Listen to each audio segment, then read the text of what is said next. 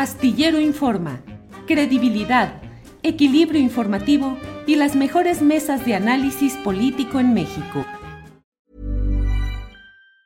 Even on a budget, quality is non-negotiable. That's why Quince is the place to score high-end essentials at 50 to 80% less than similar brands. Get your hands on buttery soft cashmere sweaters from just 60 bucks, Italian leather jackets, and so much more. And the best part about Quince, they exclusively partner with factories committed to safe, ethical, and responsible manufacturing. Elevate your style without the elevated price tag with Quince. Go to quince.com slash upgrade for free shipping and 365-day returns. Hey, it's Ryan Reynolds, and I'm here with Keith, co-star of my upcoming film, If, only in theaters May 17th. Do you want to tell people the big news? All right, I'll do it. Sign up now and you'll get unlimited for $15 a month in six months of Paramount Plus Essential Plan on us. Mintmobile.com slash switch. Upfront payment of $45 equivalent to $15 per month. Unlimited over 40 gigabytes per month. Face lower speeds. Videos at 480p. Active Mint customers by 531.24 get six months of Paramount Plus Essential Plan. Auto renews after six months. Offer ends May 31st, 2024. Separate Paramount Plus registration required. Terms and conditions apply if rated PG. Jorge, buenas tardes. Hola Julio, un placer estar en, en este espacio que no, no, no había tenido el gusto. Así es, Jorge. Igualmente nosotros con mucho gusto de poder platicar contigo sobre esta novela, El Dilema de Penélope, que en vacaciones la leí de cabo a rabo y con mucho Es- interés, Jorge. Eh, el planteamiento es eh, un thriller que denuncia la corrupción y el ascenso del racismo en un mundo dominado por las redes sociales, las fake news y los radicalismos.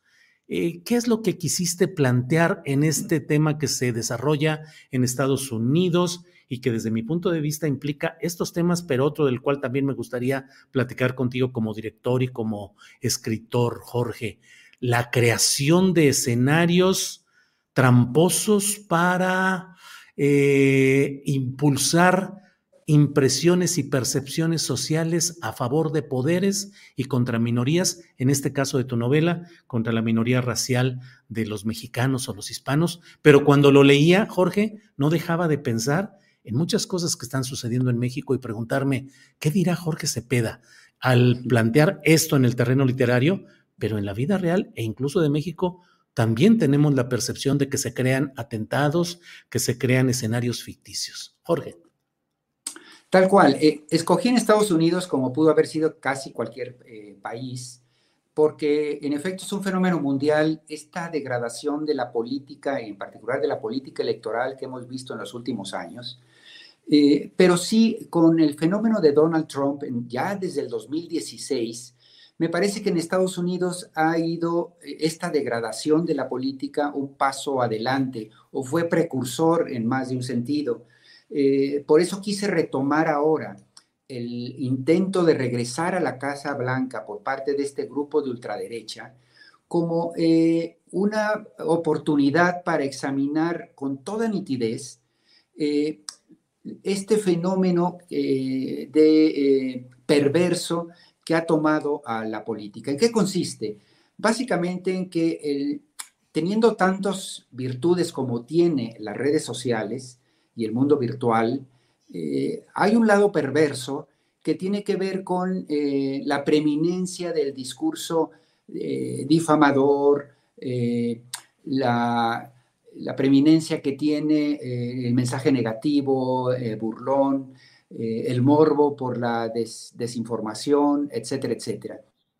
Eh, y esto ha provocado que eh, políticos sin ética, como Donald Trump desde su primera campaña, advirtiera muy claramente y llevó a una vuelta de tuerca perversa la política al convertirla, su campaña, básicamente en una estrategia de enlodar, ensuciar, difamar, descalificar al contrario y olvidarse necesariamente de la construcción de los razonamientos sólidos, las grandes propuestas eh, serias para la construcción de un país mejor. Y allí, digamos, inauguró eh, eh, un atajo convirtiendo esta guerra sucia en básicamente, que siempre han existido, por supuesto, pero eran complementarias, la convirtió casi exclusivamente en, el sentido de su batalla. ¿no?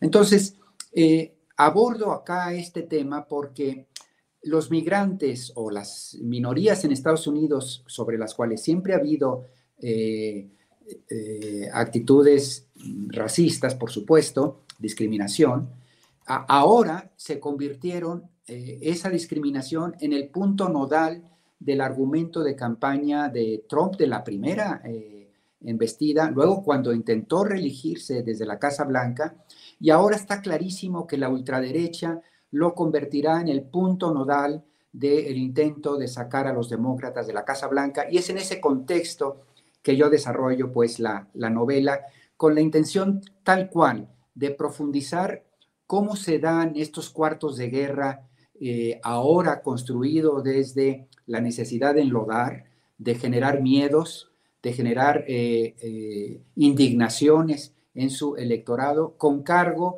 a las causas más propicias, en este caso, el resentimiento que genera el migrante.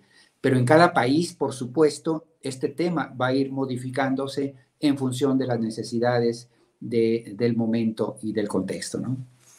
Jorge, ¿pensaste en desarrollar esa trama en México o es una secuela que podrías tener de desarrollar todo ese entramado de intereses, de cuartos de guerra, de asesores políticos especializados en actuar de una manera eh, práctica, absolutamente ajena a cualquier consideración moral o ética para cumplir sus aspiraciones de llegar al poder.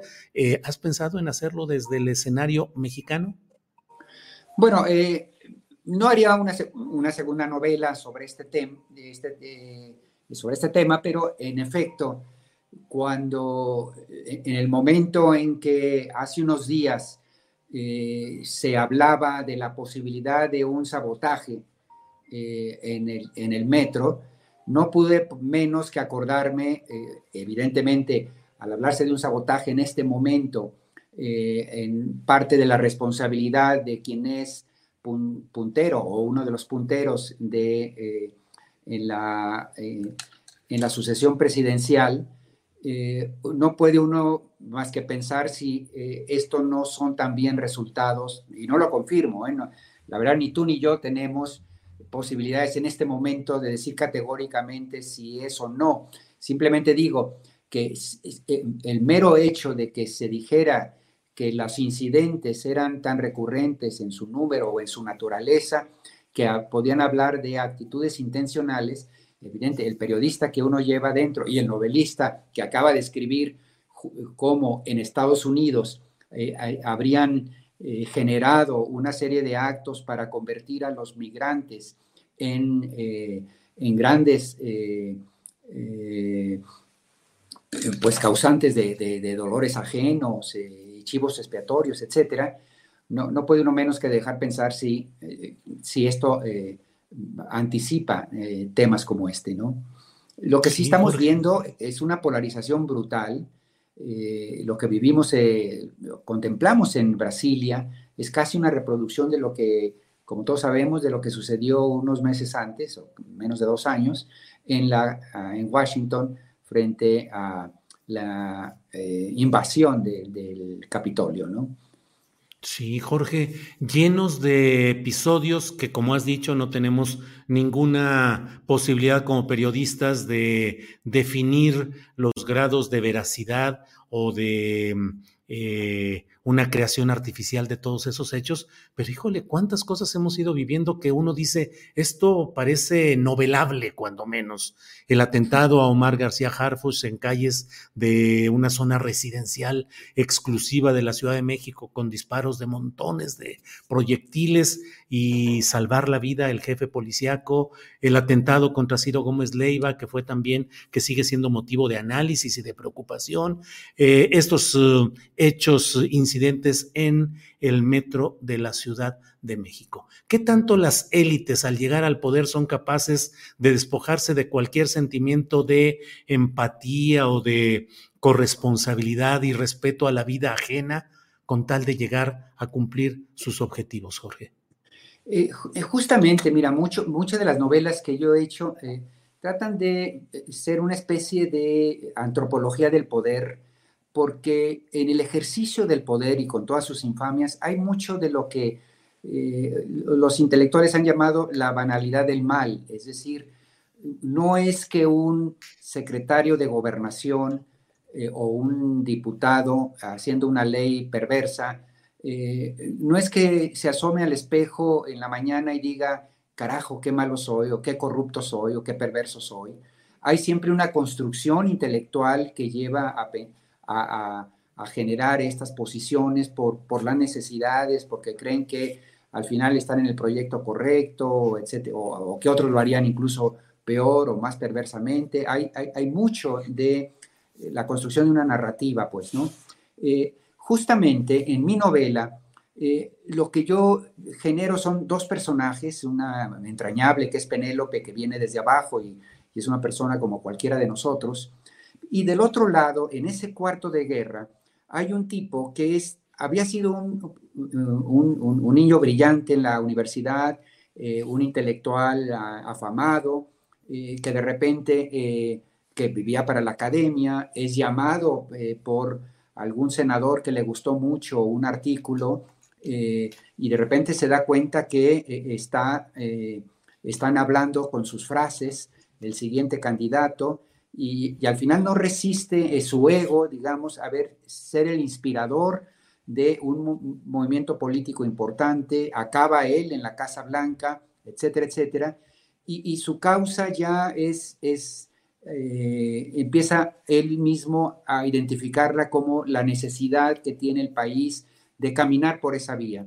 Y a lo que voy es que al final eh, eh, las, las, grandes maldades se hacen a partir de, de grises, de una justificación a medias, eh, de una comprensión de sí mismo desencajada, etcétera, etcétera. Y eso es lo que intento reconstruir a través de mi personaje, Paige, que al final es alguien con quien uno podría irse a comer y resultaría inteligente, eh, con sentido del humor, culto, etcétera, etcétera, y es capaz al mismo tiempo de pensar una infamia de esta magnitud para convertir a los latinos en la pluma de vomitar de todos los ciudadanos norteamericanos. ¿Por qué dejaste el periodismo diario, la dirección, la conducción del, uh, del torbellino informativo para concentrarte en la reflexión y en la construcción novelística, Jorge? Pues un poco entender que eh, eh, el, fin del papel, hay que decirlo, tú y yo, eh, Julio, procedemos de la prensa escrita durante décadas y que tuvo un papel fundamental y que eh, los tiempos, incluso este fenómeno del que estamos hablando de las redes sociales, el mundo virtual, la información gratuita que circula ya no solo como producto de los profesionales, sino también prácticamente de cada eh, persona, eh, obligó, digamos, a una refundación, yo diría, del oficio, ¿no?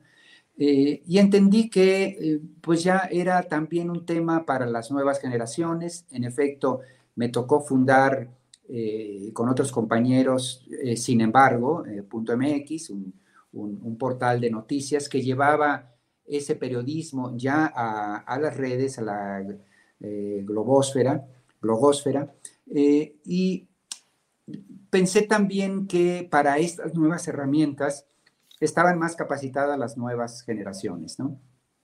Entonces he ido haciendo una especie de, de mutis eh, paulatino. Me reservé, sí, ya, y por otro lado, son ritmos eh, brutales, que, bueno, mis respetos porque tú todavía los llevas.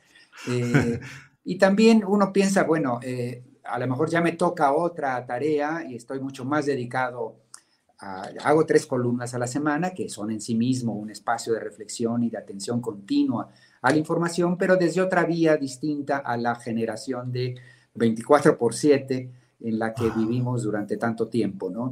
Y luego, eh, en efecto, las novelas, ya tengo nueve años con esto, esta es mi quinta novela, lo hice casi como un divertimento, eh, he sido lector eh, obsesivo toda la vida, entonces pensé que había que intentar ponerse del otro lado y, por lo menos hacer el ejercicio de escribir una novela, que fue Los Corruptores, la primera, para mi sorpresa se convirtió en un, éxito, eh, y luego han venido casi una tras otra, y, me ha permitido una aproximación, eh, curiosamente, Julio, complementaria a esa del periodismo.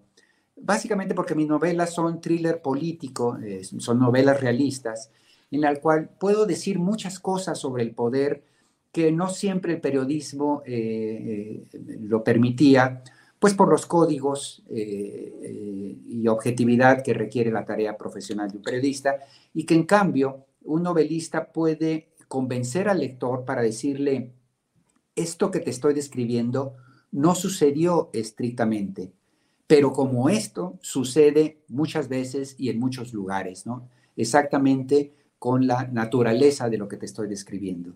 Y eso permitió dar salida a muchos temas que a mí se me habían quedado colgados en el cajón por la dificultad para documentarlos, aunque sabía que se habían dado así. Eh, en mis primeras dos o tres novelas eh, aventé muchos de estos temas que habían sucedido, le cambiaba el nombre al gobernador y, podía, por o un gobernador de ficción, pero podía darle cuenta al, de cómo sucede el poder a, mis lectores, ¿no? Eh, y luego una cosa más, Julio, si, si me permites, la, la literatura te da un poder de, eh, de It's that time of the year. Your vacation is coming up. You can already hear the beach waves, feel the warm breeze, relax and think about work. You really, really want it all to work out while you're away. Monday.com gives you and the team that peace of mind. When all work is on one platform and everyone's in sync, things just flow wherever you are. Tap the banner to go to Monday.com.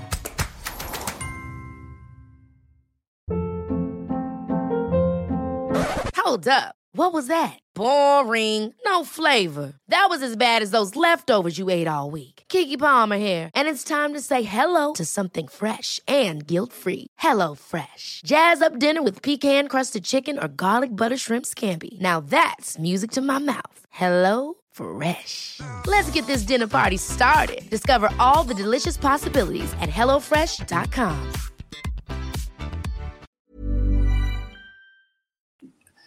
Eh, de divulgación, digamos, de, de, profundidad, que es imposible a veces en el periodismo.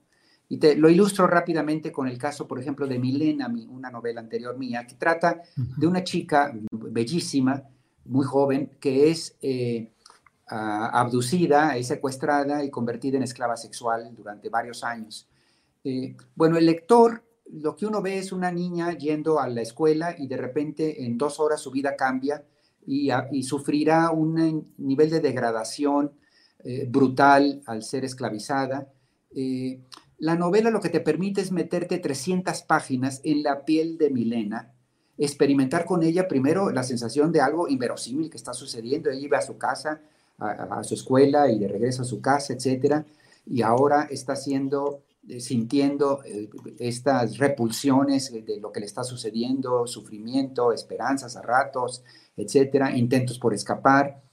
Entonces, para el lector, meterse en esta vida, eh, experimentar estas vivencias, te deja una comprensión del fenómeno que nunca va a conseguir un artículo que diga eh, cada año en México 20 mil mujeres son secuestradas para ser explotadas eh, laboralmente, sexualmente, etc. Es decir, siendo una cifra tan brutal como es, uno lee la nota, eh, se condolece, le das la vuelta y ya estás leyendo otra nota.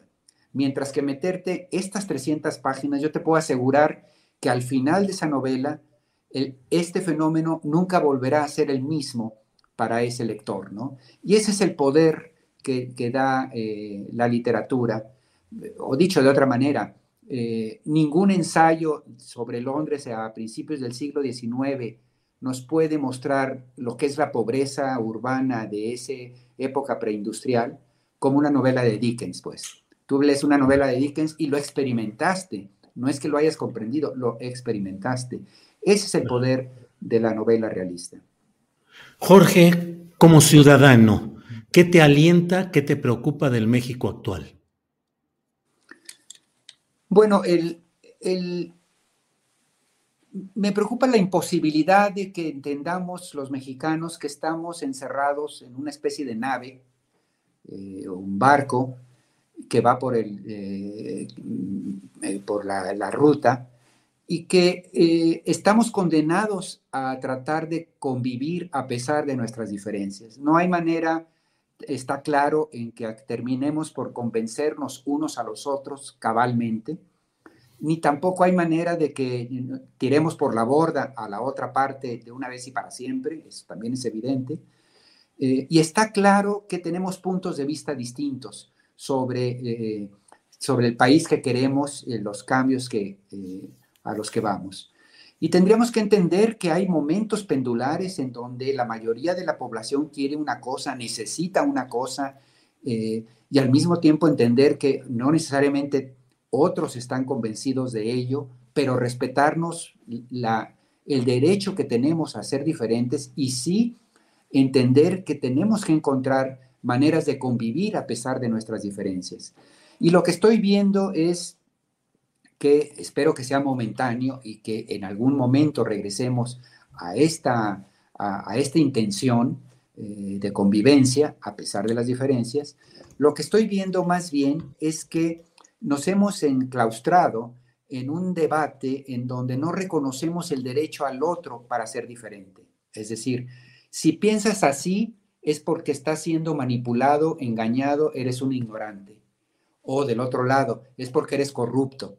Eh, y seguramente eh, puede haber esas situaciones, pero hay un derecho de las minorías de decir, pues es que a mí no me parece o tengo temor a esos cambios o no coincido con ese país y no necesariamente eso te convierte en un corrupto, en un perverso, más allá de que los haya. Y del otro lado también, eh, una mayoría que busca un cambio porque está inconforme con el modelo que se les ha aplicado durante décadas, eh, evidentemente si opta y sigue aprobando ese cambio, que les puede parecer o no a otros, es evidente que eh, no puede estar equivocada todo el tiempo esas enormes mayorías y que están actuando en función de su realidad eh, y no están engañados necesariamente como si no pudiera un albañil, un comerciante ambulante, eh, un ama de casa modesta, entender su realidad, interpretarla y desear algo diferente a lo que quieren las élites, ¿no?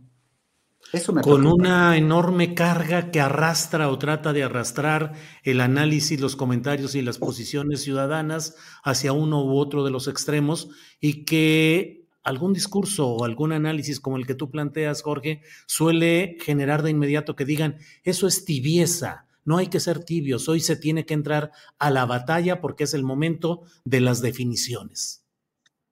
Eh, el, problema es que esa actitud, eh, Julio, eh, sirve para, eh, para el asalto. Hay momentos en que puede ser válido. Es decir, el asalto a la fortaleza, tomar la ciudad, tomar la silla presidencial, requiere en efecto decisiones de esa naturaleza. Pero una vez que estás dentro de la ciudad y que quieres eh, recomponer, quieres construir un México viable para todos, a pesar de nuestras diferencias, entonces eh, tenemos que convocar a la construcción juntos de, un país diferente. Evidentemente hay eh, resistencias, hay resistencias de mala fe, etcétera, pero creo que eh, no hay, en la medida en que, por un lado, la economía sigue siendo manejada por la iniciativa privada y no podemos pretender que en un mundo globalizado como el que vivimos va a operar un sistema distinto donde el sector público solo genera el 25% del, eh, del Producto Interno Bruto, es decir, de la producción de un país, evidentemente necesitamos al otro 75%. Hay que encontrar la manera de, de convencer, acotar, eh, movilizar las posibilidades de construir juntos el empleo, la prosperidad que requieren las grandes mayorías abandonadas en este país durante tanto tiempo. Entonces, eh, no es que sea equivocado, es que hay momentos para una cosa y momentos para otro. Al final yo me quedo un poco optimista, sí, Julio, en el sentido de que probablemente era necesario un personaje como López Obrador, con todos sus eh, ángulos, algunos de ellos muy meritorios, tremendamente meritorios de lograr en un país tan desigual quitarle a las élites la silla presidencial e impulsar un cambio que voltea hacia los de abajo no es poca cosa. Y evidentemente no ha sido bonito, no ha sido elegante, ha sido un hombre que se salió del camino con machete en mano, abriendo paso en la jungla, dando codazos y, empeñones y, pellizcos, e insisto, no, no ha sido elegante, ofende a muchos, se han cometido exabruptos, eh, hay errores en el camino, por supuesto, eh, pero no era menos lo que se necesitaba para un timón de esta naturaleza, a pesar de todas sus dificultades. Y yo creo que lo que viene, Julio, cualquiera sea la, la salida de este obradorismo, lo que viene al mirar los cuadros que se presentan, las candidaturas que se vislumbran, yo lo que veo es sí la posibilidad de continuar los cambios sobre este sendero tan dificultosamente construido por López Obrador y que llegue otro ya a pavimentar, a enderezar, a restañar eh, determinadas heridas, obviamente con sus propios desafíos y sus propios retos. Por lo menos ese es el México que me estoy imaginando. Hoy, en las circunstancias actuales, con las condiciones actuales, ¿tú ves más viable la continuidad de este proceso o el retorno de los poderes desplazados en 2018? No, eh, yo creo que están, sería una enorme sorpresa, no hay condiciones para que la oposición pueda vencer al obradorismo en este momento, me parece a mí, ahí están las intenciones. Mira, no solo las intenciones de voto, eh, los niveles de aprobación que trae este proyecto social, que no podemos este, desconocer, ha sido constante alrededor del 60% a lo largo de... Y por otro lado, que cuando vemos candidatos a candidatos, es, tanto Claudia Sheinbaum como el Marcelo Ebrard, por, por decir los dos punteros, eh, eh, en trayectoria como profesionales de la administración pública, sobresalen mucho más que eh, prácticamente cualquier personaje que presente en este momento la oposición, por no hablar de lo dividido en que se encuentran. Es decir, si Morena, que tiene tantos negativos, supera a la suma del PRI y el PAN, esto todavía se eh, desarrollará más cuando hablemos de candidatos.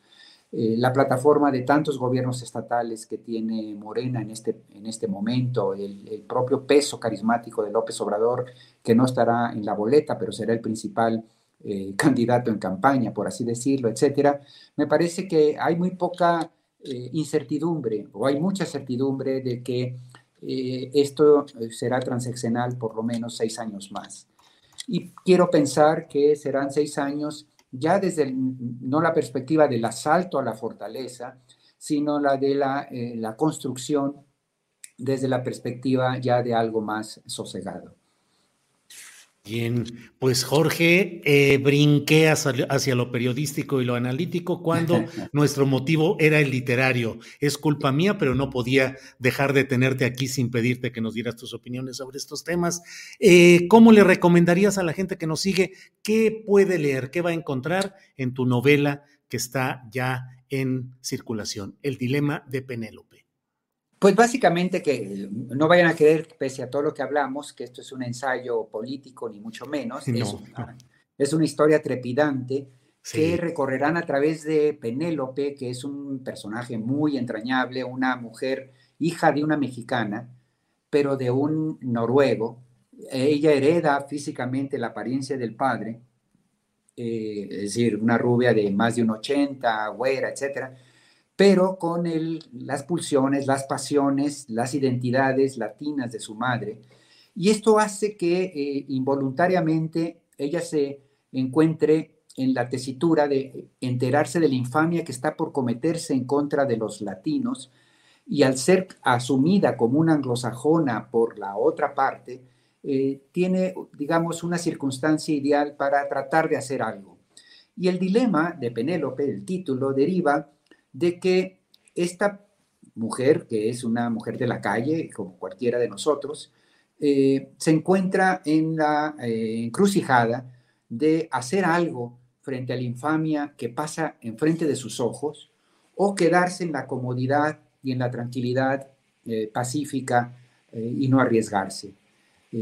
Al final, obviamente, no al final, desde el principio, se, se involucra y, e inmediatamente desata a los lobos en contra de ella, de tal manera que la novela es eh, un enamoramiento que uno eh, necesariamente tiene con, inevitablemente tiene con Penélope, y las aventuras que tendrá para salvar su vida y desmontar eso que se ha fraguado en contra de los latinos en el proceso. Sí. Jorge, eh, gracias. sí, perdón. No, no, lo, que harán eh, es que una vez que se metan, eh, no resistirán la tentación de darle vuelta a la página una tras otra hasta llegar al desenlace. Doy fe porque así fue mi circunstancia. Yo me la aventé página tras página y la verdad es que me levantaba al siguiente día ya con la expectativa de, seguir caminando. La leí muy rápido, pero sí es una novela trepidante. Cierro nada más, Jorge, con pura curiosidad casi literaria. ¿Qué tics, qué exigencias, qué ambiente requieres para entrar en el rol de escritor? ¿Qué es lo que necesitas? Yo creo que eh, eh, comprarme al personaje. Eh, para un autor masculino, el mayor reto es meterse en la psicología, en las emociones, los sueños, las frustraciones de una mujer, en este caso Penélope. Lo había hecho ya con Milena. Para mí es un desafío brutal. como para una mujer escribir con un personaje masculino central. ¿Por qué? Porque sabes que vas a tener lectoras y que esas lectoras van a ser eh, verdaderamente el juez para decir si me compro a Penélope, si pensaría yo si me asustaría así o no frente a tal situación. Entonces, es, un desafío muy eh, interesante que me, gusta, eh, en el que me gusta incurrir. Pero básicamente es empezar a casi trasladarse uno a, y vivir en esa piel durante el tiempo que estás escribiendo y luego entran pues todos, todos estos años de conocer la política, las reacciones de un, de, un actor eh, público frente a situaciones, frente a ambiciones, y se va desenvolviendo, eh, una vez que tienes a Penélope, se va desenvolviendo por sí, por sí solo. Bien, Jorge, muchas gracias. En tu biografía hay que destacar, en primer lugar, periodista o escritor. Eh, yo creo que son una y la misma cosa. ¿eh? Es, una escritura que, porque siempre he sido periodista más que de micrófono, en realidad de líneas, palabras y letras juntas, yo creo que es un acto de escritura que intenta eh, indagar en la realidad por la vía de la ficción y de la no ficción. Jorge, muy amable. Muchas gracias por esta plática que ya teníamos pendiente y qué bueno que tuvimos la oportunidad de desahogar. Jorge, como siempre, a reserva de lo que desees agregar, te agradezco esta oportunidad. Pues sí, simplemente enviarte un, un abrazo, Julio, a ti y a, y a tu enorme auditorio. Muchas gracias. Gracias, Jorge Cepeda. Ever catch yourself eating the same flavorless dinner three days in a row? Dreaming of something better? Well, HelloFresh is your guilt-free dream come true, baby. It's me, Kiki Palmer. Let's wake up those taste buds with hot, juicy pecan crusted chicken or garlic butter shrimp scampi. Mm. Hello Fresh. Stop dreaming of all the delicious possibilities and dig in at HelloFresh.com. Let's get this dinner party started. When you make decisions for your company, you look for the no brainers. If you have a lot of mailing to do, Stamps.com is the ultimate no brainer. Use the Stamps.com mobile app to mail everything you need to keep your business running with up to 89% off USPS and UPS. Make the same no brainer decision as over 1 million other businesses with Stamps.com. Use code PROGRAM for a special offer. That's Stamps.com code PROGRAM. Para que te enteres del próximo noticiero, suscríbete y dale follow en Apple, Spotify. Amazon Music, Google o donde sea que escuches podcast. Te invitamos a visitar nuestra página julioastillero.com.